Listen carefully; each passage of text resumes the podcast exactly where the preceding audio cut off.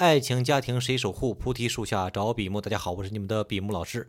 现在已经是晚上的十二点十七了，带着稍微困意一点的我啊，强打精神来给大家继续讲这个引导啊。这个也感谢啊，今天我的一个学员啊，给我送了这个两盒啊滇红茶那边的，而且还是挺好的红茶，看了啊啊。今天我们继续去讲这个引导，这个引导啊，也是在互动的过程当中经常犯的。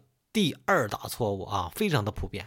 比方说，情侣之间经常说的一句话，说：“哎呀，我没有车，没有房，也没有太多的存款，长得吧也不是特别的帅。”呃，你是不是也不会喜欢上这样的人呢？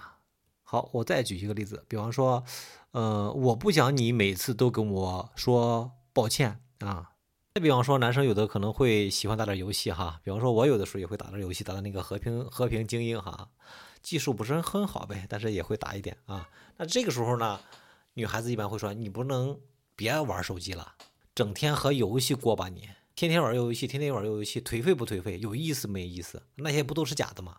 其实你会发现，这三段里面都是在用否定词去表达自己的意思，也就是都是在用反向表达。就是人的需求想法是有方向的，要么是往正向的，要么是往反向的啊。需求其实也是一样，要么追求快乐，要么是逃避痛苦。你会发现前三段的所表达的方式都是在反向表达，就是都是在表达我不想要什么。比方说，你是不是不喜欢这样的人？比方说，你不要跟我说抱歉。比方说，你不要玩游戏。这个部分你只讲这个部分，对方不知道你想要什么，也不知道他应该怎么做。所以呢，你应该怎么说呢？就是既有这种反向的表达，也就是说表达你的担忧之外，还要有一个正向的表达，告诉对方你想让他做什么。比方说，我不想你每次都跟我说抱歉，因为我们是一家人，一家人不用那么客气啊。我相信，如果是我，你也会在我出错的时候不会去批评我，反而会去理解和我支持我，对不对呀？这是一种说法，还有一种说法是什么呢？我不想你每次跟我都说抱歉，我想要的就是你能够亲口哄一哄我说：“老婆，我爱你啊，请你吃你最喜欢的小龙虾吧。”有的时候我们看电视剧也会非常奇怪啊，看到这样的时候我们都会很伤心很难过。比方说有一个人被误会了啊，经常说不是你想象的那个样子，那究竟是什么样子呢？也没有去说。语言也好啊，思想也好啊，它是有方向性的，有正向，有反向。你追求的、渴望的、希望的、期待的，也有你担忧的、害怕的、焦虑的、恐惧的。在通过语言在表达的时候，不要只表达自己担忧的那个部分、不想要的那个部分、不希望看到的那个部分，多去表达你想要看到的部分，你希望对方做的部分。这样你的需求是清晰的，对方的行为是明确的，对方才会按照你说的那个去做，做完之后才能达到你们两个一致性的那个需求。不要认为我不说对方就能懂，不通就是不理解我，不懂我不爱我啊！千万不要这么认为。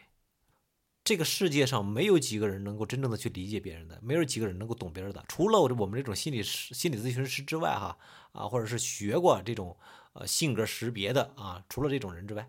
当然了，都做情感咨询师的，但也并不是所有的人都有这样的能力的哈。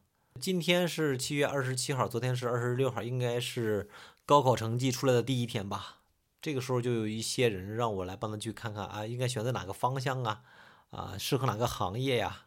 所以，如果你的身边真的有一个懂你的人，真的很不容易，要懂得去珍惜。那就算对方不懂你，但他特别的具有包容心，这种也请你去珍惜吧。因为两个人之间有争吵、有分歧的时候，啊，无非就这么几种应对的方式。第一种呢，就是包容，就是虽然不懂你啊，但他愿意包容你、忍耐你。第二种是什么呀？就是他开始的时候可能不理解你，但是通过吵架也好啊，或者是通过私底下了解你的信息也好啊，他愿意去了解你的过去，啊，了解你这个为人，了解你的行为模式，了解你的需求，了解你想要什么，不想要什么。这种能够了解你的人。就能够去理解你，理解你的行为模式，理解你的情绪，理解你的脾气。所以通过了解啊，他也能够做到理解。第三种呢，就是虽然经常吵架，也不能够那么快的去理解你，也不能那么快的去理解你。但是吵完架之后不分开，吵吵闹闹，分分合合啊，但是不会走到离婚，不会走到分手的那一步，因为你们有感情的基础，或者是有孩子。身上是有一份责任感，而是已经把你当做了亲人啊，不忍心去撇下你不管。那第四种呢，就是不太好的一种现象了，就是吵架的时候可能会忍耐、忍耐、忍耐、忍耐，最后的时候分手，选择退出，选择逃避，不去面对，不去解决这个问题。所以在分手的案例里面，有一部分就是因为不懂得去如何处理，或者是不敢去面对问题，或者是解决不了问题，而选择用逃避的方式。所以，对于那些还有爱、心里还有对方的那些情侣，或者是家庭，或者是夫妻，所以要好好的去听一听这一章节合理化啊，引导合理化这个章节呀，引导啊啊，它就相当于云南白药，有创伤的时候能够帮助你去很快的愈合。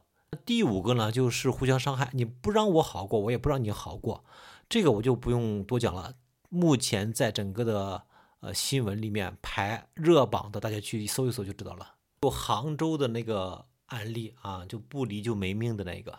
因为我们讲这种合理化，不仅仅是帮助挽回，有一些婚姻问题、婚姻破裂的边缘的都可以去听。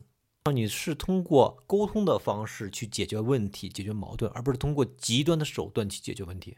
所以大家可以想象一下，就是如果大部分的中国的家庭都能够去了解这样的合理化，如何去引导解决矛盾的冲突，何必会去采取这种两败俱伤的方式呢？